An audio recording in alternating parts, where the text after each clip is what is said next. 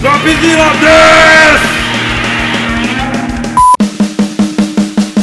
10! Yo, Tadaima, Renin desu. Fala aí galera, beleza? Começando mais um episódio aqui do Dropzilla e hoje com um assunto mais sério. Acho que muitos aqui não sabem nada sobre a política do Japão, né? E considerando que a gente tem muitos ouvintes brasileiros que moram aqui pelo Japão, bora entender um pouco então o que, que tá rolando aqui nessas ilhas, né? E para responder nossas dúvidas de hoje, meu brotherzaço lá do Mundo Peculiar, Everton Tobassi, cara. Já nem é mais visita também, né? Já é da casa aí. Tudo bem, cara? Opa, Reni. É, já sou de casa, né? Olha, esse assunto aí, é, não que eu seja um expert em política, mas o Reni me obrigou praticamente a vir aqui falar sobre isso. Gente, conheço muito pouco, mas vamos ver se a gente consegue aí dar uma clareada né, nas ideias. É bom, nem que seja para dar em linhas gerais aí pra galera que a maioria não sabe absolutamente nada, né? É, espero que você E- saiba também, né? Cara, eu sei muito pouco. sei muito pouco. Pelo menos o primeiro-ministro você sabe quem é, né? O novo? É. O Fumio Kishida, né? Ah, ainda bem. E o imperador também. Espero que você já esteja sabendo que mudou recentemente, né? Mudou recentemente. Faz três anos já, não faz? É, recentemente. Não, tudo isso já. Pô, vou até dar uma checada aqui, peraí. Me- Meu Deus, passou rápido demais. Mas enfim, é isso. É, engano, deve ser, tá uns- deve ser isso mesmo, porque se a gente pensar que tem dois anos que a gente tá com a pandemia, né? Então é, realmente tem três anos. É verdade. A pandemia fez as coisas passarem muito rápido. É verdade. Bom, então bora pro episódio. Vamos lá. Bom, pra começar, eu acho que é legal dar uma explicada aí pra galera de como a política daqui funciona, né? Já que a gente não tem presidente aqui no Japão, aqui tem um imperador. Da mesma forma que lá na Inglaterra, não é exatamente o imperador que manda, né? É um pouco complicado, né? o sistema político do Japão. A gente tem o, o imperador, mas eles estão ali só representando o Japão. Eles Aham. não mandam em nada. O imperador não manda em nada. Quem manda é o primeiro-ministro. Se você for pesquisar aí na, nos sites ah, oficiais, diz que é o imperador que escolhe o primeiro-ministro. Mas na verdade não é assim que funciona. No Japão tem eleições, as pessoas podem escolher os representantes da dieta, do parlamento.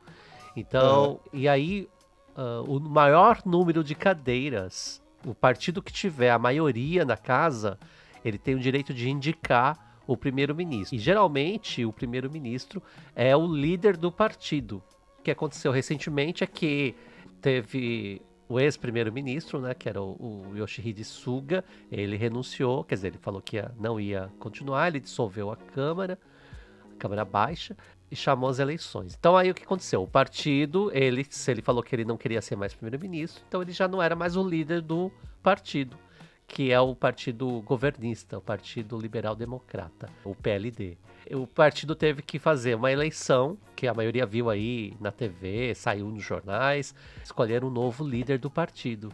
E aí foi o, você acabou de falar, o Fumio Kishida, que foi eleito, Aham. foi escolhido como o novo líder do partido. Aí o que, que ele fez? Ele dissolveu a Câmara, chamou novas eleições, então todo mundo saiu lá, os, o pessoal, os, os parlamentares. Enfim, acabou, ele chamou a eleição, antecipou, na verdade, as eleições, Aham. mas aí confiante de que o partido dele, né, o Partido Li- Liberal Democrata, ia continuar no poder. Mas a, a gente, tá, a gente está no meio dessas eleições, então a gente, da campanha, aliás, da campanha eleitoral aqui no Japão.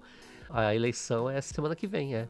Bom, eu não sei quando isso vai ao ar, né? Mas a eleição é agora no final de, de outubro. Ah, então as eleições vão estar acontecendo. A eleição, aliás, vai estar acontecendo no dia que, que esse episódio for pro ar aqui. Dia 31 de outubro, é isso? É, no dia, no dia seguinte do, do episódio ter ido pro ar. É, dia 31 é o dia da eleição aqui no Japão. Então vão ser escolhidos aí os, né, o pessoal que vai ocupar os cargos da dieta, né? Que é a Câmara Baixa. Aham. É, e aí, se o partido, o atual partido governista, né, a coalizão, na verdade, o partido governista aí, o partido aí que apoia o governo, eles conseguirem a maioria das cadeiras, então eles continuam aí, no, aí quer dizer que o Kishida vai continuar sendo primeiro-ministro. Se não acontecer, o que é difícil, muito dificilmente isso vai acontecer, aí o outro partido que assumir a maioria e ele toma o poder, então o líder do partido da maioria é, das cadeiras, aí ele assume como primeiro-ministro. Nesses anos todos aí, pós-guerra de política japonesa, a gente teve aí uma vez só que o Partido Liberal Democrata não foi ao poder. É, é uma coisa de louco. Acho que você não estava aqui no Japão, mas Não foi tava. em 2009 que o, o outro partido, o partido da oposição, né, Aham. tomou o poder, que era o Partido Democrático do Japão. Na época, esse era o nome, né? Atualmente, o nome do, do partido da oposição é diferente, chama Partido Democrático Constitucional do Japão, que é, é um partido de centro-esquerda, digamos. E o atual, liberal-democrata, é de direita. Saquei. Ô Everton, deixa eu te perguntar também, cara. Você falou que o Kishida ele pediu pra adiantar, né, o- as eleições. Eu tô aqui no Japão não faz tanto tempo assim, pra considerar o, o tempo de muita gente por aqui. Eu tô há seis anos. Em seis anos já é o segundo que pede pra adiantar alguma eleição. É algo comum aqui no Japão? Antes foi o, o Shinzo Abe, né? O último que fez isso. Aham. Porque o que acontece é que a eleição seria, eu acho que ano que vem, se eu não me engano. Agora eu não vou lembrar. O que acontece? Ele acabou de entrar no poder. Então, se ele, ele tem. Ele vai criar aí toda a política, o que, que ele pretende fazer, né? Ele- Aliás, ele. Depois a gente vai tocar nesse assunto, né? Do que, que ele pretende fazer aí pelo Japão, Aham. em algumas áreas. Mas assim, pensa, é difícil. Como que ele vai criar toda uma estratégia se ano que vem vai ter eleição ele não sabe se vai ficar. Então é mais fácil ele dissolver a Câmara, né? E chamar É, novas sentido. eleições. É, Porque aí ele já começa com um tempo aí maior para para poder aplicar todas as coisas que ele. os projetos dele, né? Saquei. No caso, ele acabou entrando porque o anterior renunciou, né? É, E aliás, é outra, é outra coisa que aconteceu duas vezes seguidas, né? Renúncia. Não, várias vezes seguidas. Na verdade, desde que eu tô no Japão, a gente teve várias renúncias. Mesmo no período em que o, o partido da oposição esteve no poder, que aliás eu tava falando e não terminei, foi de 2009 até 2014, se eu não me engano. Na verdade, o Shinzo Abe, ele renunciou, mas ele renunciou porque estava doente, né? Ele foi tratado de um Aham. problema de saúde. Aliás, o Shinzo Abe, que é o que ficou agora que a gente tem uma lembrança mais recente, né? Ele é o que Uhum. ficou mais tempo aí no poder, né? Você não estava aqui, mas ele, ele teve um primeiro mandato em 2006, 2006, 2007. Ah, 2006 eu tava aqui. Ah, você estava aqui então? Ele ficou Tava. pouco, pouquíssimo tempo também. E aí teve, assim, vários escândalos nessa época. Foi quando, porque aí depois em 2009 foi quando o partido de oposição entrou no poder pela primeira vez. Porque o governo, esse o Partido Liberal Democrata, vinha de uma série de escândalos de corrupção, de gafes. Aí você tinha os problemas aí com a China, com a Coreia do Norte, com a Coreia do Sul. E aí a Aham. população tava assim, meio de saco cheio, e falava, ah, vamos, vamos mudar um pouco, né? E aí foi quando o partido de oposição entrou no poder, mas ele ficou muito pouco tempo. Depois o, o, o Abe volta em 2012, Aham. que é o segundo mandato dele. Depois o terceiro mandato em 2014 e o quarto mandato em 2017, até ele renunciar. Ele renunciou em 2020 e aí entrou o Yoshihide Suga. Quer dizer, só substituiu, né? Aham. E aí, só que o Yoshihide Suga também já vinha, o Abe já vinha de uma série de desgastes, né? O governo estava aí sendo muito criticado, principalmente por causa da pandemia, a Uhum. questão ah, da recessão japonesa, a questão econômica, né? Aí tinha a questão da Olimpíada também, que A Olimpíada, que verdade. que foi muito impopular. E aí o que aconteceu foi que o Suga, ele meio que só continuou o que o, o Shinzo Abe tinha começado, né? Ele não Aham. trouxe nenhuma novidade aí. E aí não aguentou o tranco, né? O governo sendo muito criticado. E aí ele resolveu, resolveu sair do jogo, né? Desceu pro play, mas não quis jogar. Não aguentou. E aí o que aconteceu foi que é isso daí, deixar aí o, o partido escolheu um novo líder, eh, que é o Kishida. Aham. Aliás, o Kishida, ele não é muito conhecido, ele não é muito querido, digamos, pelos japoneses. Ele é muito conservador, então a gente deve esperar aí um governo mais conservador, né? Uhum. Foi ministro das Relações Exteriores do Japão de 2012 a 2017. Aí, enfim, aí vamos ver o que acontece, né? Seja que Deus quiser. que O Japão tá numa situação meio difícil agora, não tá? Principalmente a parte econômica aí.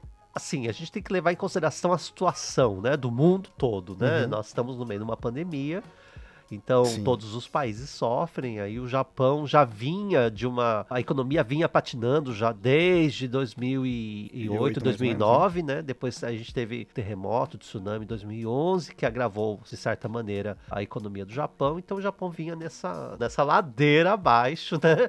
A economia veio, vinha rolando ladeira abaixo. O Abe veio com aí, acho que uma palavra que todo mundo ouviu muito, que é o Abenomics, que seria o Abe é o nome dele e Aham. Economics, né? Juntou as palavras, então Abenomics, que ele estava tentando aí tirar o Japão do, do buraco.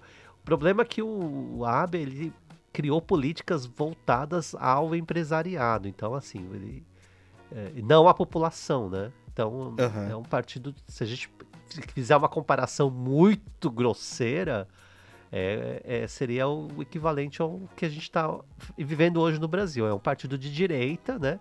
De ultra-direita, na verdade, mas não extrema direita radical, né? Ele, mas que ele tenta aí agradar mais o empresariado, né? Então, políticas voltadas para ajudar o empresariado. A Isso ideia aqui. é a seguinte, não sei para quem gosta de economia, não é o meu forte, como eu disse, mas ele acredita que quando você é, ajuda as empresas, ah, consequentemente, esse seria como uma chuva, né? O- essas empresas jogam o dinheiro, vai descendo a pirâmide, o dinheiro vai descendo. Mas não- a Uhum. gente viu que não foi isso que aconteceu. Então a gente tem, o Japão enfrentou aí uma deflação, ou seja, os preços foram caindo. Isso é ruim para a economia, né? Sim, sim. Porque aí você tira o poder de compra das pessoas. As pessoas têm muito menos dinheiro hoje no Japão. E aí, se você pensar praticamente, na prática, né? De forma prática, quem veio na década de 90 para o Japão sabe disso. Você ganhava muito mais e você tinha um poder de compra muito maior. Hoje, fazendo o mesmo trabalho, as pessoas ganham menos. E Aham. esse dinheiro vale menos, digamos, né? É, perdeu dos dois lados, né? Perdeu, assim, perdeu um pouco. O Japão foi, foi perdendo isso. Já o partido de oposição, que tinha entrado em 2009, então ele sim, ele focava mais, assim como o PT no Brasil, né, o Partido dos Trabalhadores, foca mais no trabalhador. Então, assim, políticas voltadas para dar ah, poder, né, empoderamento, essa palavra que eu não gosto, na verdade, mas dar mais atenção à população. Então você pensa mais no, social, digamos, né? E aí Aham. a- aumenta o poder de compra e isso gera economia. São duas formas diferentes de pensar, né? Aí, enfim, o Abe tentou, estava tentando muito, aí não conseguiu. Vamos ver o que o Kishida vai fazer. O Kishida tem uma certa resistência aí, a população não gosta muito dele. Aham. Ah, o empresariado não sabe, né, como vai ser ainda, como é que ele vai trazer, né, ou, vai tirar o Japão da- dessa ladeira, né, abaixo. Aham. Mas vamos É, tá ver, ele provavelmente vai ser um pouco mais rígido, digamos, em relação à questão econômica e também outras questões aí. Dando um exemplo aqui, é, que eu- me veio à cabeça. O Japão é o único país do G7, né, do grupo dos sete países mais poderosos do mundo, que não reconhece o casamento entre pessoas do mesmo sexo, por exemplo. Aí falando da questão de É verdade, gênero, verdade. e a gente sabe que o Verdade. Kishida, isso estava sendo discutido muito aqui no Japão. A gente teve aí um grupo que ganhou uma causa. Então, assim, é um assunto que estava sendo bastante discutido, digamos. Até porque o Japão estava em foco por causa das Olimpíadas. Então, Uhum. o Japão queria mostrar que é, que é um país moderno, que está atento às mudanças, etc. tal, Mas a gente sabe que o Kishida, por exemplo, já não é um assunto que ele vai tratar. Então, acho que a gente vai ter aí um, um retrocesso nessa questão, por exemplo. Outra questão é das mulheres, né? O Abe tentou aí a mulher no poder e, e, Aham. e dar mais espaço para as mulheres. A gente sabe que o Japão é ainda um país muito machista, né? As mulheres Sim, em sim. muitas posições, elas ocupam posições equivalentes ao do homem, mas ganha menos. Então tem essa questão da mulher ah, não conseguir seguir uma carreira profissional e ter uma família ao mesmo tempo, por, enfim, não tem o apoio aí do governo, você não tem muitas creches, enfim, várias questões aí que, inclusive, eu já discuti isso lá no Mundo Peculiar, mas que a gente vê na prática, né? É difícil mesmo a mulher, a tripla jornada, digamos, né? Família, Aham. filhos e trabalho. Se ela quiser ter uma carreira ainda. É bem complicado. E eu não sei se o Kishida vai trazer muito isso. Só tem uma mulher, por exemplo, no gabinete dele, né? Saquei. Então, não sei, vamos ver o que acontece. É, pelo menos a parte de economia aí que ele tá se propondo, vamos ver se pelo menos isso ele conserta, né?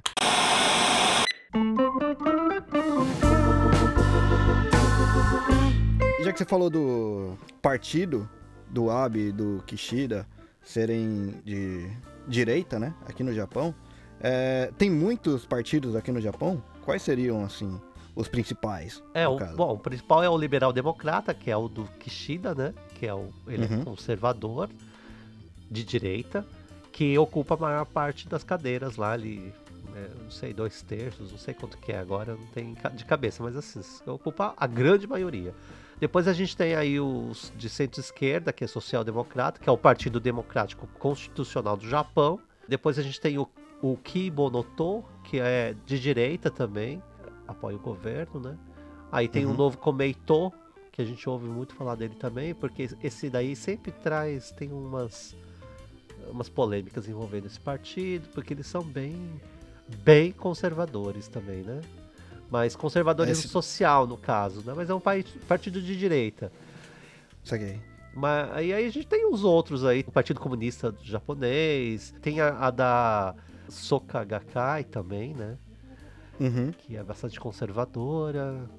Ah, a Soka Gakkai, pra quem não sabe, é uma religião, digamos, né? Não sei, é budista, né? É um grupo religioso. Seriam os nossos evangélicos aqui do Japão, É. né? Algo assim Aliás, pra, vira e pra mexe. ficar mais claro.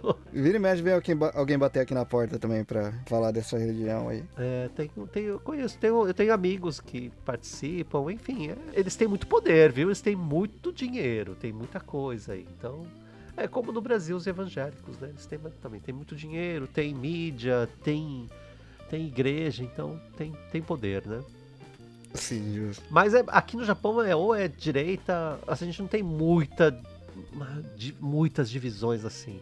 Tem outros partidos, não sei exatamente quantos todos agora que a gente tem, mas eh, esses são os principais, mas a maioria é pró-governo, né?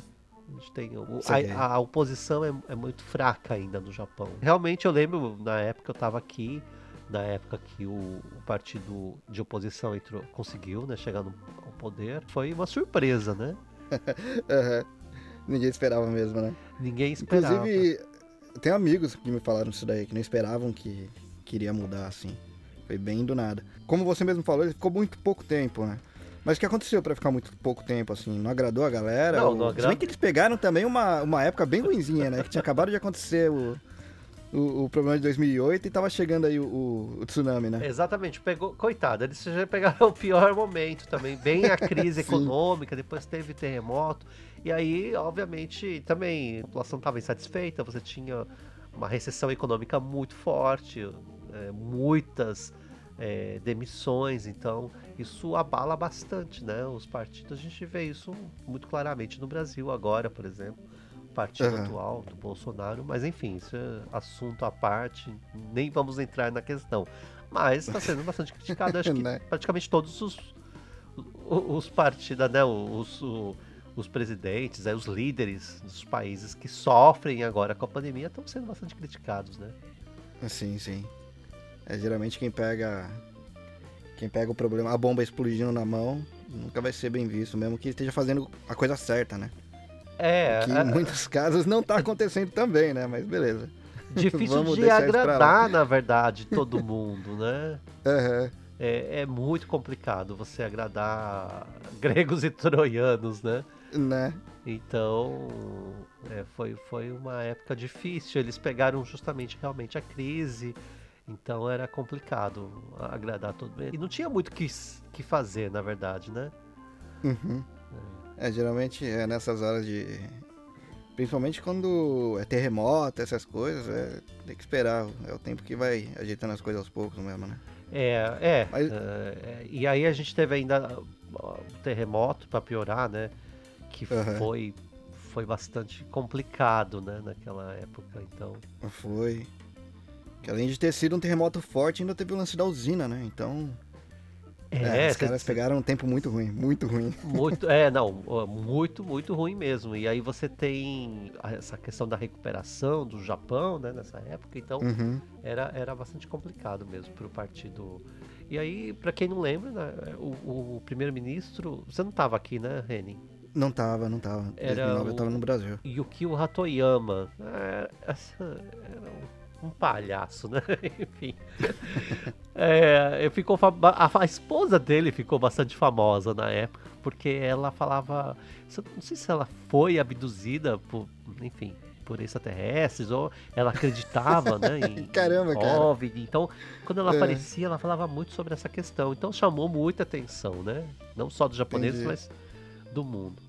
Mas o, É, é, o Hatoyama, assim, uma marionete lá do partido. Tava lá, caiu de paraquedas, não sabia o que fazer. Foi, Aham.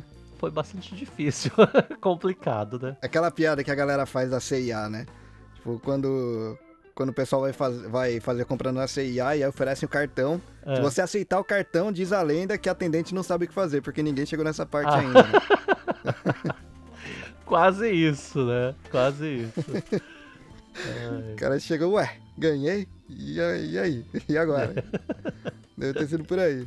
Mas falando da parte de votação, você explicou um pouquinho como é que é a votação aqui, mas e os estrangeiros? Eles votam? Mesmo os que têm passaporte japonês, que tecnicamente, se você tem passaporte, você é japonês, né? Ah, sim. Quem tem o passaporte japonês pode votar. Você tem que se registrar lá e você pode votar. Votar, no caso. Uhum. Se você não tem nacionalidade japonesa, aí você não pode votar. Mas eu acho Saquei. que isso, acho que no mundo todo é assim, né? Tem algum país, será, Uhum. que, que os estrangeiros também podem votar? Acho que não. Dos que eu sei, não. É, acho que não. Mas ainda assim é bom, mesmo. Sei que tem muitos aqui no Japão que não tem passaporte japonês, né? Mas ainda assim é importante ficar de olho aí no que acontece na política, porque o que eles tomam de decisão vai te influenciar diretamente, né? E você tem que estar preparado para para se organizar, tanto a parte financeira, essas coisas todas, né? Então é bom ficar de olho no que tá acontecendo sim, mesmo não podendo votar. É verdade. Ah, aliás, eu falei do Hatoyama, mas assim, eu lembrando agora, mesmo no, naquela época, o Partido Democrático do Japão também teve o renúncia, né? Que acho que o primeiro-ministro era o Yoshihiko Noda primeiro. Mais uma renúncia. É, nossa, eu lembro que teve muita renúncia. Eu, eu tô no Japão desde 2001, mas eu lembro que teve. A gente teve um- uma época aí que era o Richard Gere do Japão, né? Caramba! Que era o. é, ah, pra quem lembra, o filho dele tá agora. Era o ministro na época do, do Abe do meio ambiente. E aí, como que era mesmo o nome do. Junichiro Koizumi? Era o, o primeiro-ministro, que eles chamavam de Richard Gere do Japão. Pra quem não lembra, gente, dá uma gulgada aí e vocês vão ver que ele realmente tinha aí um quê de Richard Gere. E aí e depois agora o filho dele, o filho dele era bastante popular, muito popular, principalmente entre as mulheres, né? Ele foi ministro da- do meio ambiente no governo do Abe. Era muito querido, né? Ele é muito um político muito querido. Ele deve ter sido, não sei como que tá agora, onde que, que ele tá fazendo, enfim. De todos os atores, pra ele parecer, ele se parece justamente com o que fez o, o filme sobre o, o Hachiko, né? Ah, é verdade, é o, Eu sempre ao seu lado. o É, cãozinho lá, o Hachi, é como é verdade. que pode? E outra coisa que é, é bom falar também, a, a gente chama dieta, né? A dieta, que é o parlamento japonês, né? O Aham. parlamento japonês tem duas câmaras. Câmara dos Representantes, que é mais de 500 membros, não lembro agora exatamente, mas... E, e que também são menos da metade, não sei se é um terço, enfim. Tem um número lá que é eleito pela população.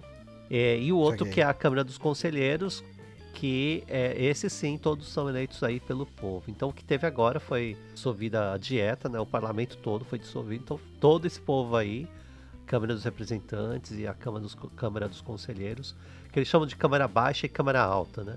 Todos eles estão aí para ser eleitos novamente. É, é, o sistema do Japão é bem é meio complexo até, digamos, né? É- mas É é, o, é, mas é o né? esquema do Brasil. Você tem aí a- o legislativo, o executivo e o judiciário, né? E aí, mas plus, né?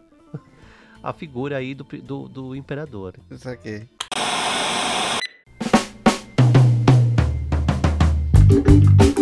Tem mais uma diferença que eu queria entender também, que assim, Japão não tem estados, tem províncias, Tem certo? províncias. Apesar né? de que ser parecido ali o, o, o que o que cada um é, meio semelhante. Então, quando perguntam daqui pra mim, eu sempre coloco um paralelo ali com estados, né? É a mesma coisa, Mas- praticamente. É a mesma coisa, exato. E então aqui nós também temos prefeitos, né? Ou não, ou é algo parecido.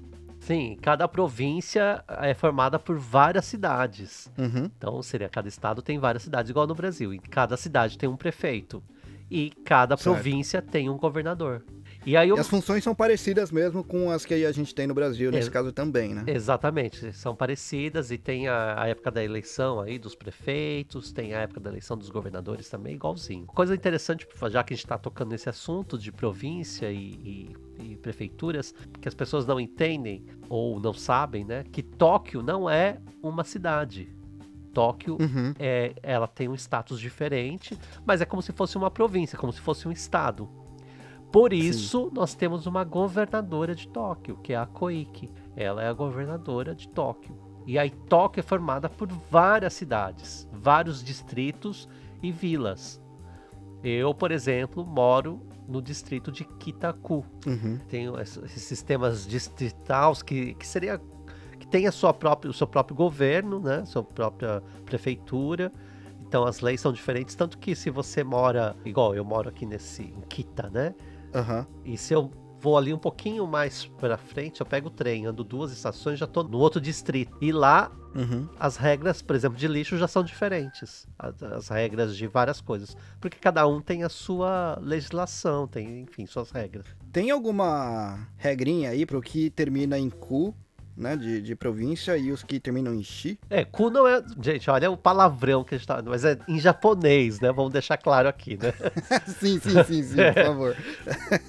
Esse ku aí, no caso, Kitaku, Shibuya-ku, Shinjuku-ku, são é, Aham. distritos. Isso significa que é distrito. Certo. E aí depois nós temos o Ken, né? Que é a província. Então, sei lá, Kanagawa Ken, Shizuoka Ken, Aichi Ken. Aham, Eu falei que Tóquio é diferente porque não é Ken no final, é To. aham. Assim como nós temos Osaka e Kyoto, que são os diferentes, porque foram capitais, né? Por isso que eles têm esse, Aham. esse nome diferente. Osaka, por exemplo, não é uma cidade também. Em Osaka, nós temos várias cidades. A Osaka é um, é um estado, né? Uma é província também, né? Aham. E Kyoto também, é Kyoto-to. Aham. Osaka-fu e Tóquio-to. O é porque foram Saquei. capitais, né? A capital antiga, é a nova capital. É interessante, porque na época da Olimpíada, por exemplo, eu, eu ouvi muitas, assim, saiu em vários lugares, mídia estrangeira falando, chamando a Koike, por exemplo, de a prefeita de Tóquio. Mas ela não é prefeita, porque Tóquio não tem prefeitura. É, Tóquio é um- Ah, esse ponto, Ela- esse ponto que eu queria chegar. ela é governadora, então tem o governo de Tóquio que comanda todas aí. São várias. Eh, Deixa eu ver se, tem, se eu acho aqui quantos são, pra vocês terem ideia. E isso complica pra caramba na hora de fazer a burocracia, né? Se você muda de bairro, basicamente, já dá um trabalhinho já. Já é.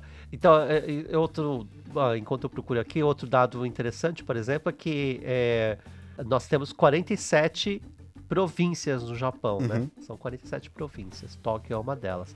Então, olha só, Tóquio ela, ela tem 23 distritos, que seriam esses kus aí que a gente falou, né? Aham. Tem 26 cidades, que são Shi, não, Nantuka Saquei, Shi. entendi. Por exemplo, Matida, Matida, Matida Shi. Matida é Entendi. Tóquio também. Eu morei lá perto.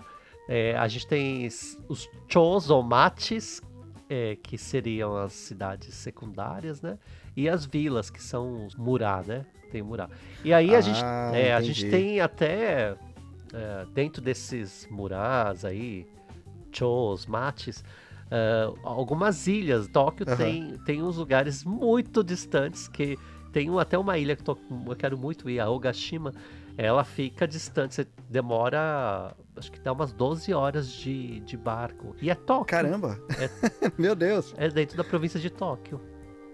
entendi. Vamos lá, Reni. Deve ser legal, a gente faz um, um episódio de lá. Fazer um vídeo lá, é, ia ser legal pra caramba. É, eu acho que é a, a ilha mais distante, mas que faz parte de Tóquio ainda. Nossa, vamos sim, com certeza. Agora que a gente, aliás, a gente tá se equipando pra isso, né? É, a gente Logo, tem logo novidades aí. em breve. é.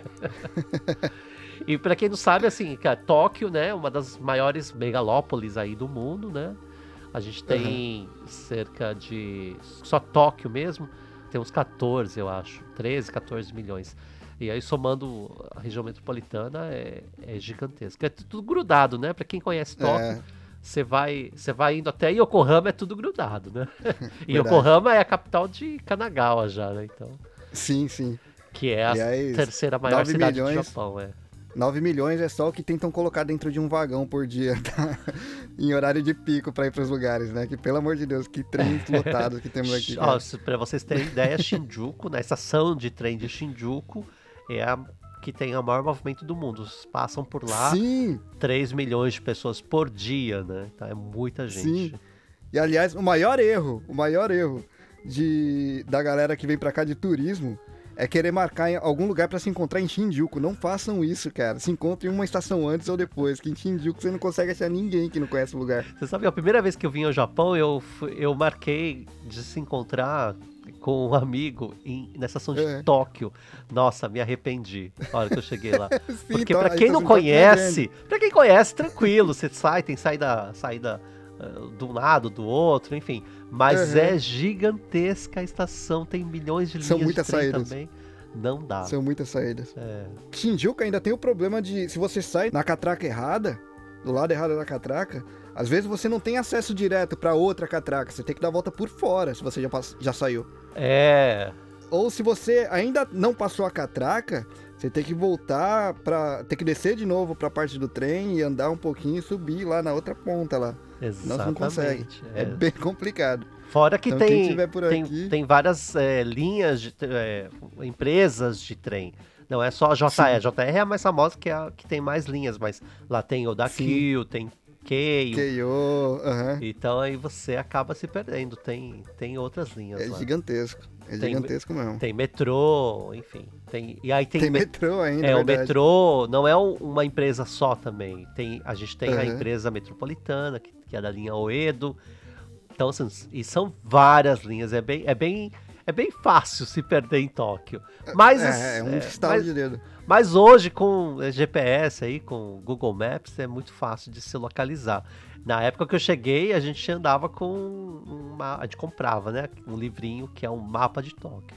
Mas então, Everton, esse lance do Google Maps, até isso daí em Shinjuku é complicado, porque como tem muito prédio, Ah, é verdade. geralmente o GPS não funciona bem ali.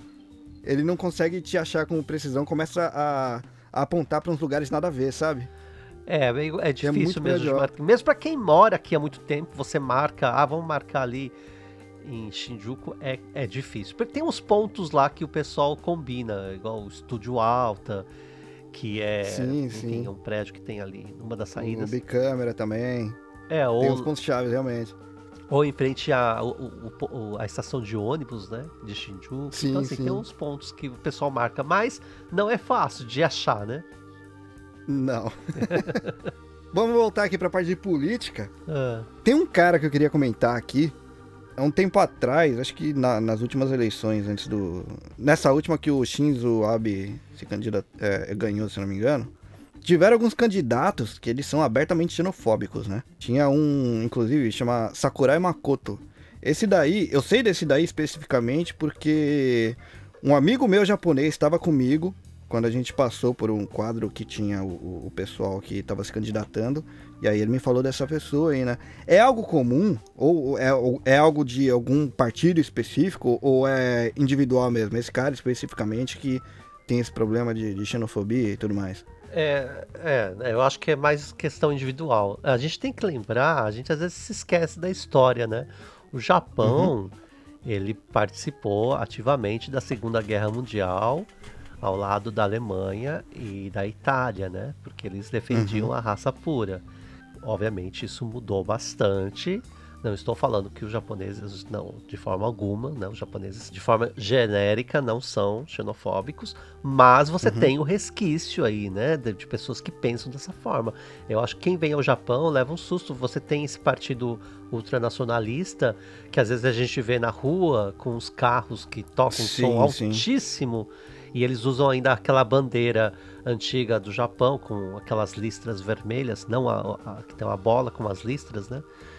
A do sol, né? Não Com- é sol, olha só, eu ia perguntar pra você se você sabia o que, que era aquilo. Ah, não ali. sabia, pra mim era sol. Todo mundo acha que é o sol, né? Que são os raios do sol. Não é. E na verdade, porque o Japão é o país, é o, né, o império do crisântemo, que lá é uma representação de um crisântemo, de uma flor. Olha só, isso aqui. É. Nossa, E aí, se você olhar, Nossa, realmente, realmente. parece um crisântemo.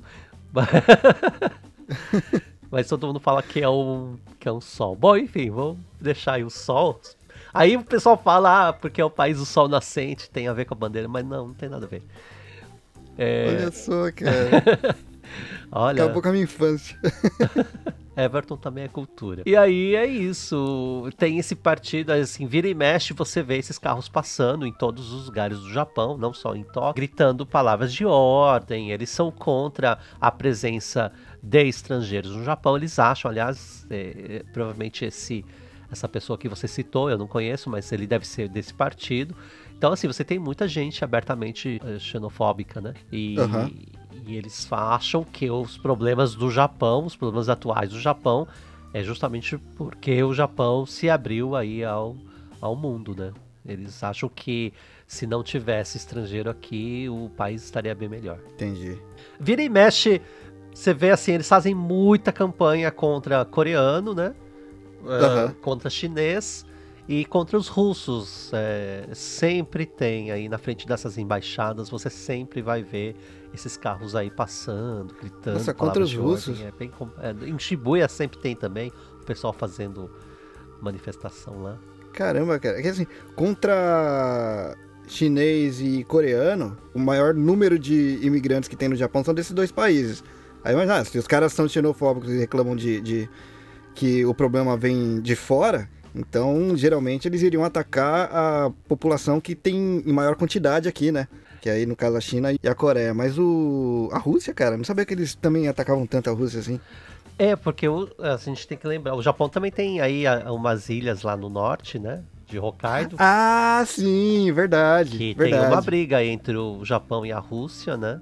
Verdade. Que eles reivindicam as ilhas lá em cima, no norte de Hokkaido. É, não só pelas ilhas lá, mas enfim, a gente sabe que a Rússia abertamente ela é apoiadora da China, apoiadora aí da Coreia do Norte, né? Então, Sim. o Japão, enfim, é uma briga de vizinhos. Inclusive invadiram aí o, o, invadiram o mar do Japão de novo aí, né, há pouco tempo aí. É... Semana passada. O quem? Coreia do Norte? China e Rússia. Eles entraram sem avisar, ah, nada, é, e aí... sempre é, fazem os... É, porque... Vira e mexe, é, vira e mexe tem uns negócios assim, né? Mas eles fazem isso também porque a gente tem aí aqui a presença da, das tropas americanas, é, então sempre tem aí treinamento em conjunto, né, com a Coreia do Sul, e, e tem essa briga aí, a China briga, tem umas ilhas lá embaixo também, né, que, que a China reivindica, fala que é deles e que o Japão fala que é do Japão, Uhum. Umas ilhinhas que não são de nada, mas é, lá tem recursos uh, naturais, gases. Ah, né? entendi. Tem, tem, gás, tem, tem outros recursos naturais lá. E, enfim, a China querendo dominar aqui novamente o Sudeste Asiático, né? Uhum. Enfim, o Japão tem questões aí com todos os países, inclusive com Taiwan. O Japão é muito apoia até a, a Taiwan. Taiwan, para quem não sabe, ele é um território chinês, mas rebelado, assim como uhum. Hong Kong e Macau, que são territórios que pertencem à China. Aí Hong Kong estava em poder do Reino Unido, até para quem é mais não tão velho assim, vai lembrar, né? Como eu lembro, às vezes devolveram para a China, mas é um território independente, mas que pertence à China, assim como Taiwan. É, uhum. Mas Taiwan é rebelada, né? não obedece à China, eles querem a independência. E aí agora recentemente teve esses as, uh, os produtos aí que a China falou que não ia mais importar de Taiwan, o abacaxi, por exemplo. Então o Japão foi lá e comprou os abacaxi do, de Taiwan, que a gente tem, assim, o que a gente mais vê agora no supermercado é abacaxi, né? De Taiwan. Uhum mas é bom o abacaxi deles. Então, assim, mesmo com Taiwan, que o Japão tem uma relação comercial boa, a China também, ou o Japão tem uma relação comercial, também tem uma briga aí histórica, né? Assim como uhum. com outros países, com as Filipinas, o Japão tem umas coisas pendentes. Eu fui para o Vietnã visitar, né? Você vai no Vietnã, no, na Tailândia, você tem.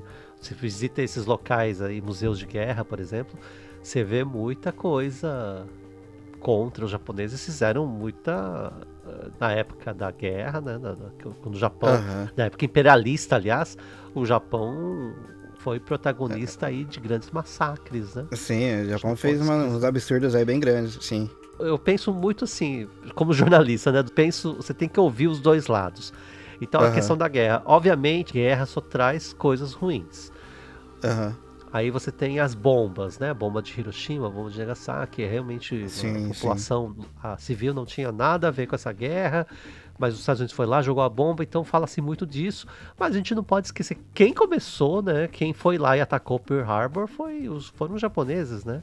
Eles jogaram também, a bomba também. lá e explodiram. Eu só não coloco no mesma, na mesma balança pelo que você falou também, que é, não, não, Pearl dá Harbor, pra comparar, é. mas eles foram lá e jogaram sim, a bomba sim, sim. Nos, nos, navios lá, matou todo foi meio, mundo. Foi meio gratuito também, né? Sim. Então, aí pode, né? Por isso que é importante, eu sempre bato nessa tecla, ler é muito importante você conhecer, mas mesmo os livros, às vezes você ouve, vê só um lado, né? Então você procura uhum. sempre ouvir os, ambos, os, todos os lados.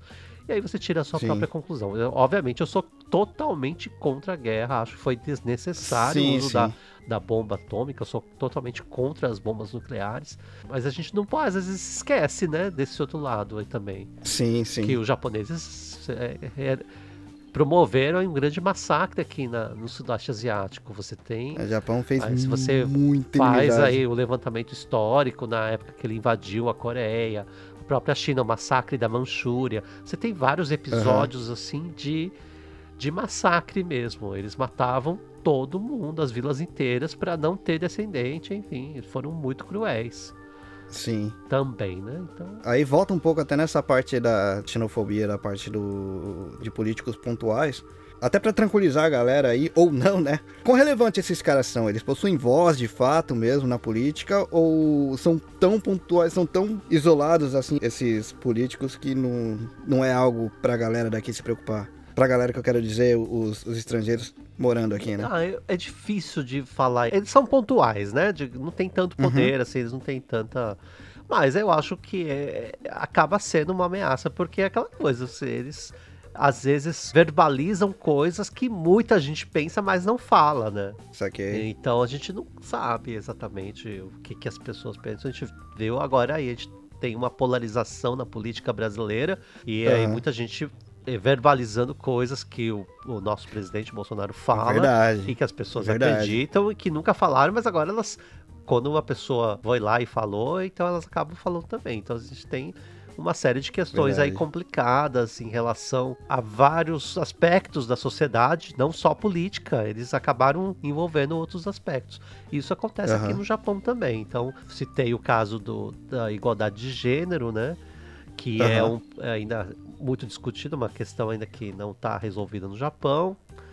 Casamento de pessoas do mesmo sexo, ou o papel da mulher, etc e tal. Então é isso, a gente tem que ficar de olho e participar, entender melhor, né, como funciona. Afinal, a gente mora aqui no Japão, tem que conhecer um pouco mais sobre o país. Sim, sim. Falando pelo menos de, de uma pessoa específica, né, que um amigo meu, da vez anterior que eu vim aqui pro Japão, né, a gente tava andando na rua, e aí te, tinha um grupinho desse daí. Você falou que vai vestido e, e, começa a fazer discurso na rua, falando alto e tal. Aí eu sem entender nada, perguntei para esse brother meu, cara, o que isso aí que tá rolando aí, né? Que eles estão falando. Aí ele contou que é um desses. Uh, desses partidos mais extremistas e tudo mais, mas ele falou, cara, nem cana que ninguém tá atenção para essa galera. Aí me deu uma acalmada, sabe? Mas realmente entra esse negócio que você falou. Os caras acabam verbalizando algumas coisas que às vezes acaba dando coragem para um ou outro, um maluco ou outro aí, né? É, exatamente. E, e, aqui no Japão você tem uma lei bem branda em relação a, por exemplo, verbalizar coisas xenófobas, uhum. por exemplo. Senão a polícia tá lá ouvindo, mas eles não fazem nada. Porque sim, é, sim. tem essa coisa da liberdade de expressão. É, é complicado, né? No Brasil também tem muito essa. Estavam se discutindo muito, né? A questão da liberdade uhum. de expressão. Mas a liberdade de expressão a gente não pode esquecer que ela vai até onde começa a lei, né? Então, se é Exatamente. Um, você Exatamente. já entra no campo do crime. Você difamar uma pessoa, por exemplo, é crime, né? Aqui no Japão Exatamente. também. Então, assim, você falar de forma genérica aí que você é contra X ou Y, uma coisa. Agora, você é, acusar ou difamar uma pessoa, né, especificamente, né, falando, aí já é uhum. crime. Justo. Aliás, falar pontualmente de uma pessoa e, e, e, acabar criando umas histórias aí que é criminoso realmente, você acaba entrando na parte aí da corrupção. E é uma coisa a se perguntar que é bem legal também. Você já falou pra gente que houve muitos casos de corrupção aí nos, nos governos anteriores, né? E inclusive já, já acaba com um ponto aí que tem muita gente que nunca veio pro Japão, que sempre teve aquele aquele, aquela visão do, do país perfeito e acha que no Japão é tudo correto, tudo ok, mas não é. O Japão é muito bom, mas tem muitos problemas também. Tem. Desses casos de corrupção, você tem algumas histórias que as mais cabeludas aí pra contar pra gente, pelo menos, o que mais trouxeram problemas pro Japão, talvez, não sei, o que deixaram os japoneses mais Agora você me pegou, assim, tem, assim, tem história de corrupção. Eu acho que a que marcou mais foi um, um político aí, ah, acho que era prefeito ou vereador de uma cidadezinha do interior, que chorou, ele foi, gravou um vídeo, assim, chorando muito. Se, se você procurar, você acha, virou meme, obviamente. Eu é, É. eu sei qual que é. Ele chorando horrores, pedindo desculpa. Mas aí você tem muitos casos de políticos aí que se matam, né? É, a- até porque o suicídio, isso é um outro pode já não sei se a gente se vocês abordaram esse tema aqui, mas seria um tema interessante para falar. O suicídio no Japão ele não é visto da forma como a gente vê, né? O ocidente, os- o- no, no Ocidente se vê. É, Uhum. é uma forma, se você vê as histórias, para quem acompanha, quem gosta de história aí de samurai, por exemplo, você tem desde essa época o harakiri, morrer com honra é você mesmo se matar, né? É, Uhum. A história de guerra, você tem lá o Cartas de Iwo Jima, por exemplo, que ficou bastante famoso no Brasil. Quando os americanos chegam na ilha, o comandante fala: vamos, se mata todo mundo, toma veneno, todo mundo se mata. Porque é melhor você se suicidar do que isso é mais morrer de forma honrosa, né? Isso Aham. é retratado muito nos filmes. Você tem na própria guerra os, os kamikazes, né? Que se matavam jogando Sim, os sim. aviões no- nos pontos aí de bombardeio, etc e tal. Então, assim, desde muito antigamente já o suicídio é visto como algo glorioso, né? Uma morte gloriosa. Então, por isso que a gente tem até hoje aí muitos casos. O Japão sofre. Esse é um dos grandes problemas do Japão, né? O suicídio. Você tem um número muito grande de suicídio diário, né? Uhum. Quantas vezes você já não pegou um trem que parou porque alguém se suicidou, né? Na linha do trem. Pô, impressionante o quão comum isso é aqui, né? Comum e você vê que ninguém se altera, É. tá lá esperando, né? É, Sim. Voltando, né, à questão da política, você teve aí alguns casos de políticos que se mataram, né? Mas assim, corrupção Uhum. sempre tem. A gente, o próprio Abe estava sendo investigado aí por de ter beneficiado, né? Ele criou lá que na época das cerejeiras, na floração das cerejeiras, ele criou um evento, então ele trazia pessoas, políticos, empresários lá para um jantar lá no piquenique lá, chique, né? Mas descobriram que usava parece dinheiro aí público, que não podia fazer isso, etc e tal. Aham. Então, sempre tem algum problema de algum escândalo ou de corrupção, de alguma forma, né? Os escândalos aqui não são, assim, tipo, não toma aquela, é, não toma aquela proporção que a gente tá acostumado no Brasil, né? Aham, sim. Com, com, com dinheiro é- na cueca, não chega nesse nível. Sim, sim, sim. Mas é bom, é bom mostrar que tem pra, pra galera tirar um pouco também do pedestal, né? Porque assim, pelo menos uma coisa que eu sigo muito na minha vida, né? Pra você resolver um problema, primeiro você tem que reconhecer que ele existe. A partir do momento que você fica colocando no pedestal, você deixa de enxergar esses erros que acontecem, né? É. Então é, é complicado. Não vai ter lugar perfeito no mundo, né? Aliás, não existe Exato, perfeição. exatamente. É perfeição é difícil. Exatamente. E já que você comentou do Shinzo Abe aí agora há pouco de novo, como ele ficou muitos anos aí no governo, como primeiro-ministro, tem como contar aí quais foram as principais realizações dele, assim, tanto as positivas quanto as negativas, né?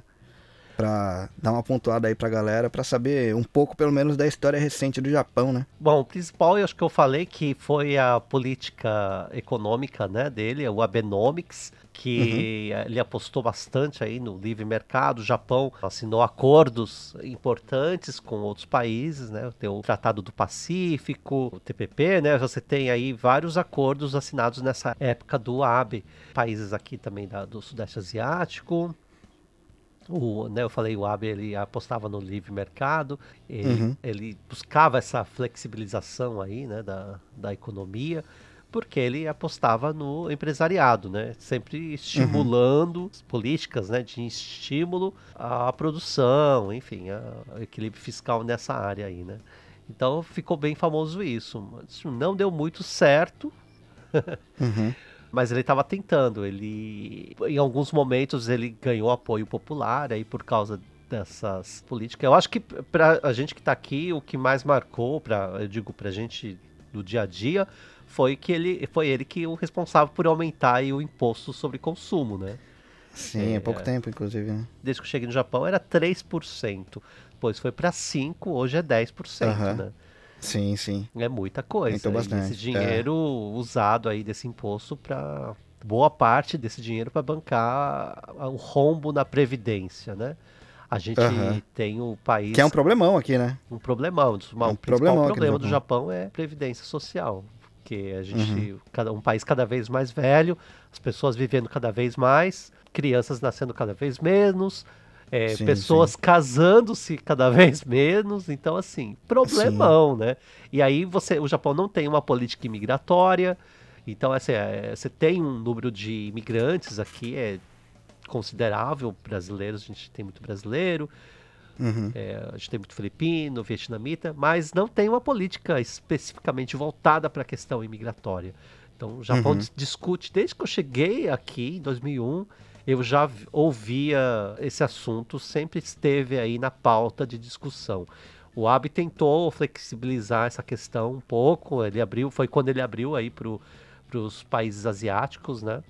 Uhum. Aí, aí você teve um aumento muito grande de Filipin, da vinda de filipinos, de pessoas do, do Vietnã, do Paquistão, enfim, da Turquia, Uhum. através desse programa, né? Teve os chineses também, tem um programa de estagiários, depois teve esse Sim. outro programa. É, mas mesmo assim, é é- eles querem que você venha, fique três anos e vá embora, né? Eles não querem que você fique Sim. aqui para sempre. Sim. Mas as pessoas ficam, né? Já tem... Quantos anos você tá aqui? Ah, não, mas no meu caso é diferente, né? Por causa do meu. É Sansei, né?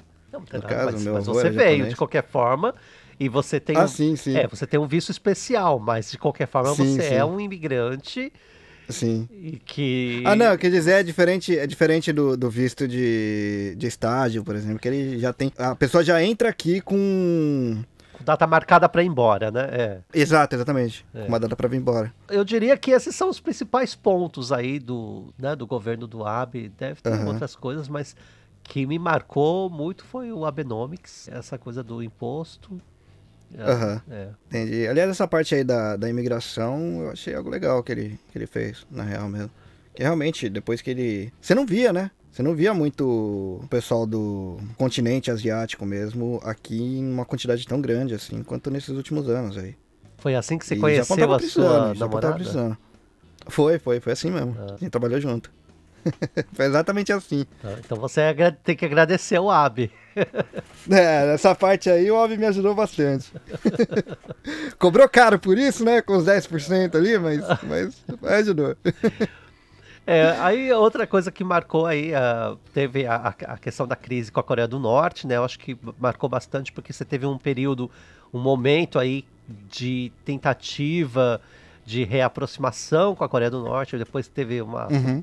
Uma nova ruptura, aí a, a Coreia do Sim. Norte voltou a lançar os mísseis, né? Para quem acompanha, essa Sim, semana sim, passada teve aí um Teve novo um. lançamento, né? Eu acho que é isso. O, o Abe pegou é, momentos importantes aí também de grandes Uhum. tragédias, né? Tufão, teve Sim, uns sim, tufões sim. aí, alguns terremotos também, o de Kumamoto. É, então ele teve bastante ocupado. Ele era muito próximo aí do. é, aliás, o Japão é muito próximo dos Estados Unidos, né? Depende Uhum. bastante, aliás, dos Estados Unidos, né? Sim. E eu acho que é por essa né, aliança aí com os Estados Unidos que a China não, ou a China, ou a Coreia não ataca de vez o Japão. Mas Sim, aqui tem muita base, né? Muita base americana aqui. muito, tem, muita base. tem, tem muitos americanos aqui, muitas bases. O Fumio Kishida, você já falou que ele é um cara mais conservador e tudo mais, né? E, mas de coisas novas, assim, que ele. Ele já se propôs alguma coisa que seja diferente do que o, o ministro anterior estava fazendo? Ele já. Ou só vai dar uma continuidade mesmo pro que já estava acontecendo? É, boa pergunta. não tô acompanhando tanto assim. Mas é, em relação à pandemia, né? Ele focou bastante na questão da pandemia. Aham. Porque a pandemia, não só da questão da vacinação, mas tirar o Japão da, do buraco econômico aí que se enfiou, né? Aham. Um buraco na economia, né? do- da, da recessão. Então ele focou bastante ness- nesses principais temas. Agora vamos ver o que ele vai fazer. Eu realmente não acompanhei muito, assim, o que ele. Na prática mesmo, né? O que, que é que ele vai. Aham. pretende fazer, mas pode Vamos- ser no, no próximo episódio a gente pode. Porque também, como agora tá em eleição, né? Não, tá, não tem muita, Aham. muita coisa. Só, É, não deve ter mostrado muita coisa mesmo, realmente. é. O que tem aí são as coisas que ele prometeu, que ele falou durante a campanha lá para se tornar o líder do partido, né? Aham. O Japão, depois da crise nuclear aí de 2011, né, o Japão desligou as usinas e ele era a favor de retomar a atividade dos reatores, né? Lá de Fukushima? Não, não de Fukushima, o Japão tem outros reatores, porque o, o que aconteceu, o Japão teve que importar mais combustível fóssil, né, para Aham. manter aí a, a- o carvão, essas coisas, né? Ah, tá. Gás, entendi, então entendi. é assim, Entendi dependia bastante, o Japão dependia muito das usinas nucleares. Aham. para gerar energia. Então ele está querendo religar algumas usinas né, nucleares. Saquei. E aí aquela É, que eu falei que ele é contra o casamento gay, né? Que a gente já tinha comentado. Aham. É, e ele também falou da questão do de incentivar as mães, né? Então, assim, no- criar mais creche, não sei exatamente o que, que é que ele vai fazer, mas dar mais condições das mulheres trabalharem e terem a carreira, né? E, e terem filho ao mesmo tempo. Entendi. É, vai tentar resolver o maior problema do Japão atualmente, que é esse É, aí, mas né? todos também falaram e, e sim, tudo que foi Não feito não deu muita coisa, né? Difícil. Aham. Porque também é difícil para as empresas são muito rígidas no sentido assim, é muito é, tradicionais, né? Então, Uhum. para as empresas mudarem também é difícil, né?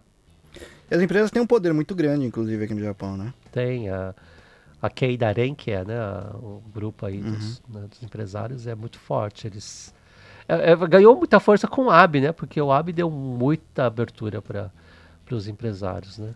Sim. Aliás, até, até legal pra puxar o próximo assunto aí sobre o corporativismo aqui no Japão, cara. Como é que rola, assim, que, tipo, que rola a gente já sabe, né? Que a gente acabou de falar mesmo que as empresas aqui no Japão têm muito poder também. E que o AB teve uma política de crescimento de várias empresas aí, né? É da mesma forma que rola, assim, no- nos Estados Unidos e no Brasil, por exemplo? Ou... Ah, eu acho que é mesmo Como é que mesma rola forma, é. Mesma eu pegada? Acho que aqui tem esse. Você vê, os nomes das empresas são muito fortes, né?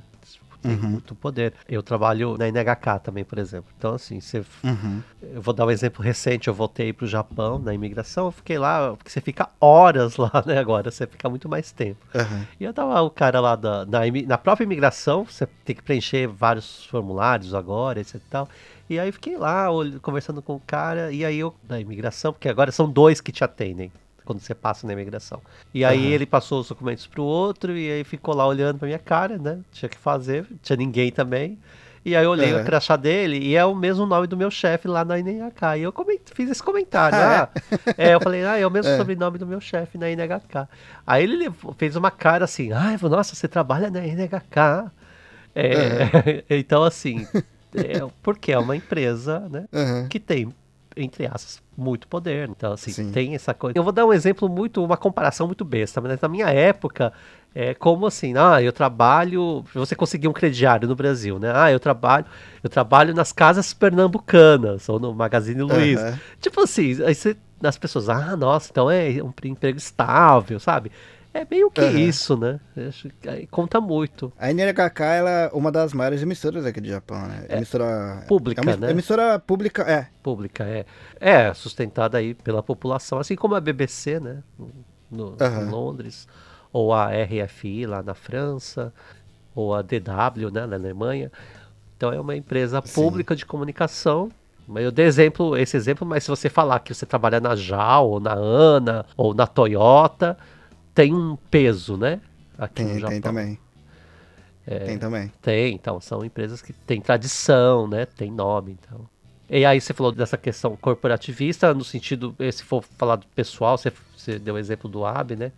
Que, Aham. enfim, vem de uma família de políticos, mas o Kishida, que está agora no poder, também é, vem de, de uma família aí de políticos, né? De, de diplomatas, enfim. O pai Aham. dele, o avô dele, é, eram políticos também. Então, assim, tem. É algo comum, então, por aqui, né? É, se bem que no Brasil também é comum, você tem várias famílias aí, Sarney, É, o Bolsonaro, mais, é, né? você tem. O Collor, o Bolsonaro, Collor, é, exatamente. Collor, enfim, você tem. Sim. No Brasil, eu não sei se tem tanta dificuldade assim de uma pessoa. Bom, tem. Tem a dificuldade de uma pessoa nova entrar no, na política. Mas aqui tem alguma barreira, assim, que acaba favorecendo essas famílias que já estão na política há muito tempo em se manter ali ou, hum, ou não, assim, ó, é bem aberto. É só de interesse mesmo. É, eu acho o Japão assim, um país muito tradicional. Então, assim, você tá lá dentro, você já vem de uma família tradicional, é mais fácil Uhum. de você conseguir verba, por exemplo, para fazer campanha eleitoral. Saquei. Então você vai conseguir. As pessoas te conhecem da TV, né? As pessoas já sabem que você é político, etc. Agora, não, isso não impede de novos candidatos aí tentarem vaga na. Entendi. Entendi. Por regra mesmo, por lei, não tem nenhum Não, impeditivo. Tem assim, uma né? questão de. Entendi. Tem idade que eu sei, que acho que é 25 anos, se eu não me engano, para uma das câmaras aí.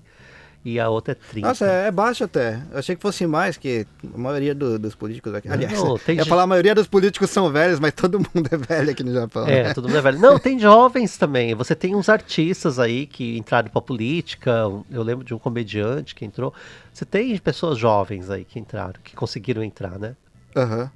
Mas não deve ser, deve ser muito divertido, não, né? É, o cara tem que estar muito na vontade de, de fazer alguma coisa realmente pro, pelo país, porque é muito trabalho, cara. É bem trabalhoso. Tem um, um brasileiro, ele é naturalizado japonês, mas ele tentou aí ser vereador, entre aspas, acho que é vereador, seria o equivalente a vereador, né?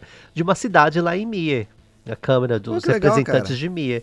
É, um brasileiro. Mas assim, teve outros casos aí de brasileiros. A gente tem o irmão do Antônio Inoki, que é muito conhecido no Brasil também. Ele era político. Aham. Ele era da Câmara aí. Da Câmara Baixa, não sei. De alguma dessas câmaras aí, aqui Pô, interessante. que aí, morou. Não ele morou no não. Brasil. Ele é japonês, né? Mas morou no Brasil, enfim. Mas tem aí umas pessoas que eu sei que tentaram aí a política. Não, não é fácil, né? Mas. Pô, legal, bom saber. Bom saber. Ué, de repente eu vou ver com esse. Porque eu conheço um de- o irmão dele, na verdade. E aliás, o irmão dele seria muito legal de você trazer aqui um dia, Reni, porque ele tinha um grupo aí de hip hop. Ah, é mesmo, cara? É, e ele ganhou um concurso na época, eu lembro, em 2000 e... Ah, eu lembro, 2004, 2005, por aí. Teve um concurso da Sony aqui no Japão, a Sony Music, é, Aham. através de uma NPO que lidava com os latinos. Eles Aham. criaram uma promoção aí, um, um evento, um concurso, né, de música, e o ganhador, né, gravava um disco pela Sony Music. E eles Caramba, eles cara. ganharam. Era Tensais MC, que é o MC Beto, Cara, que é, que era o líder. Que. Enfim, eles foi muito legal. Eu acompanhei esse, esse concurso, foram várias etapas. É, Aham. Tinha gente muito boa lá cantando. Mas era patrocinado pela Sony Music. E eles ganharam, eles gravaram aí um, um- demo Que não sei, louco. pela Sony Music. Eles cantavam, misturavam português e japonês. E eles falam muito Aham. dessa questão da adaptação, é, processos. E, e acho que é o irmão dele, se eu não me engano, ou o primo, que tentou aí a, a política. A gente- Entendi. Seria legal trazer o MC Beto aqui. por- Sim, eu vou tentar, cara. Eu vou tentar mesmo. Se quiser, eu, Verdade. eu tenho o contato dele, eu te passo. Pô, por favor, por favor. Aliás, aproveitar o gancho, e foi esse gancho foi de direita mesmo. O episódio da semana passada, do About, saiu ah, dia 23, né? Semana passada aí. Foi o primeiro episódio que a gente teve aqui de hip hop com o nosso host novo aí, que não é tão novo no mundo nipo brasileiro aí de podcast. O Vitor, lá do No Japão, ele tá apresentando aí os About sobre hip hop. Olha, Então agora vamos ter gêneros diferentes aí no, no About, que não seja só hardcore também, né? E logo logo vão ter mais aí também, mas eu não vou estragar a surpresa de vocês aí. Então, pra quem curte hip hop, dá uma checada aí no episódio anterior que tá bem legal. legal. Foi, foi um puta gancho mesmo. Aliás, pra quem, falando em hip hop, né? Tem um filme novo. Ah, Já mudamos de assunto, mas enfim. Mas eu acho que tem a ver. É. Olha, eu vou, então eu vou- Olha como eu sou esperto, eu vou juntar aí os pontos. Tem um filme, Bora. tem um filme que saiu, tá aí nos cinemas, tá nos cinemas ainda, que é o é, In the Heights, que ele é um musical. E ele é baseado no musical da Broadway, que fez muito sucesso, que conta a história de latinos que moram no Washington Heights, em Nova York, que é um Washington Heights é um bairro que fica para cima do Harlem. Aham. Fala dos, né, das dificuldades dos latinos da adaptação dos Estados Unidos, outra cultura, da, dessa coisa de querer voltar sempre para o seu país. Então eles mostram muito, tem República Dominicana, México, eh, Porto Rico, enfim, os países caribenhos aí. E eh, eu, eu assisti ao filme e me emocionei, eu acho o filme maravilhoso. E o que é legal é porque o filme é um musical da Broadway que fez muito sucesso porque ele inovou, ele é cantado em ritmo de rap. Nossa, cara, é diferente. Então, esse rap, porque foram os latinos, aliás, que, que começaram esse movimento lá na- nos Estados Unidos, né? Aham. Então é bem bacana, olha só, liguei os pontos. E o que eu acho mais bacana, porque a história desse sonho americano, dos latinos que vão em busca de uma vida melhor nos Estados Unidos, é a mesma história dos brasileiros que vivem aqui no Japão. Vêm no Japão em busca de uma vida melhor. E mesmo a gente sendo descendente, a gente tem aí os, os problemas de adaptação e tudo mais. Mas é fala de sonhos. Então aí fica a dica, um filme muito legal. E pra quem curte hip hop, né, rap, é, o filme é um musical, mas é um musical cantado em rap. Ah, fechou perfeitamente, cara. In Vou the até, Heights. até encerrar. até encerrar nessa daí, então. Porque o bagulho foi bom. Você tem algum ponto que você quer trazer ainda pra. pro Não, olha, não, porque olha, gente, eu realmente eu fui obrigado a falar desse assunto que eu não gosto. eu não entendo muito de política, então perdoem-me aí, eu tive que estudar um pouco algumas coisas. Sabia muita coisa porque acaba acompanhando por fazer matérias, mas não é um assunto que eu gosto muito e não sou estudioso do assunto nem entendedor profundo da política japonesa e nem dos políticos locais. Mas a gente quebra o galho, né? Não, pô, já deu pra aprender muita coisa, cara. Deu pra aprender muita coisa. Principalmente pros ouvintes do Brasil, né? Que não sabem absolutamente nada da- de como funciona. Por quem mora no Japão, né? Não conhece a parte que não, não seja a parte mais de cultura pop e tudo mais. É legal saber um pouquinho de como o país é realmente, né? Na estrutura dele. Deu pra falar aí que Tóquio, Osaka e Kyoto não são cidades, né? Pelo menos. Exato, exato, exatamente. E que tem uma cidade que é de Tóquio que fica 12 horas daqui. 12 horas, cara. Essa daí eu quero muito visitar. Aogashima, Ah, eu- procurem aí no Google, Aogashima.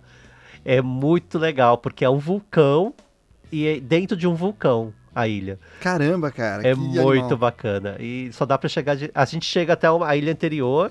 Dá pra ir de barco, Aham. mas depende muito da, do, do, do tempo, do clima. Então, mas eles aconselham, e eu já vi os valores, não é caro. A gente vai até a ilha anterior e de lá pega um helicóptero, é mais fácil. Porque como é um vulcão Caramba. dentro de um vulcão, se você vai de barco, você tem que subir uma montanha Tem gigantesca pra chegar lá na vila, né? Meu Deus. Caramba, cara. Que animal. É, vamos lá, Reni. Vamos, vamos, vamos sim. Fiquei empolgado com isso aí. Então tá, combinado.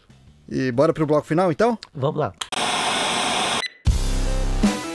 É, galera, espero que a gente tenha conseguido aí tirar umas dúvidas aí de vocês. Pra quem mora aqui, né? Como eu falei, é importante sempre estar ligado no que, que tá rolando, porque, afinal de contas, política influencia diretamente na vida de todo mundo, né? Do local. E Everton, valeu mesmo por vir aqui trazer essas informações aí pra gente. Eu confesso que eu mesmo não sabia quase nada da política daqui. Sabia nomes, né? Mas se colocar aí numa cronologia do que, que foi acontecendo, não sabia mesmo. E como sempre, esse espaço final aqui é pro seu jabá, né, cara? Manda ver aí, o microfone tá aberto. Legal. Bom, gente, obrigado aí pela, pela oportunidade de dividir algumas informações com vocês. Obrigado, Renin, pelo espaço e minhas redes sociais, eh, etobassi no Instagram. eh, procurem por Mundo Peculiar nas principais plataformas de áudio. E Facebook Everton Tobassi. Vejo vocês por lá. Boa. E, cara, ouçam mesmo que Mundo Peculiar é muito bom. Tô esperando a segunda temporada aí, ansioso, cara. Legal, vai começar em breve. Boa. E a gente tá no Facebook, Instagram e Twitter como arroba DropzillaCast. Comenta aí pra gente ou manda inbox suas dúvidas sobre a política aqui no Japão, né? Ou pra mandar suas críticas aí, sugestões de qualquer assunto aí, a gente vai atrás, certo? E acompanha a gente também nos principais agregadores de podcasts aqui da internet. Temos vários quadros aqui, o Dropzilla, que a gente fala sobre assuntos gerais, o Podru, onde a gente traz outros podcasts aqui para vocês conhecerem. O The Geek and the Geekish, onde o Tadashi e eu falamos, bom, de assuntos geeks mesmo, né, como o próprio nome diz. O NASA Shuttle, que é um quadro científico com os cientistas Léo da NASA e o Kelvin. E o About, que eu comentei agora há pouco aí, que a gente fala um pouco sobre a cena independente de música, não só do Japão, a gente fala do mundo também, mas a gente costuma focar mais aqui no Japão porque é onde a gente tá morando. Beleza? E eu sou o Reni de Tóquio. E eu, Everton de Tóquio também. E esse foi o Dropzilla. Tchau, né?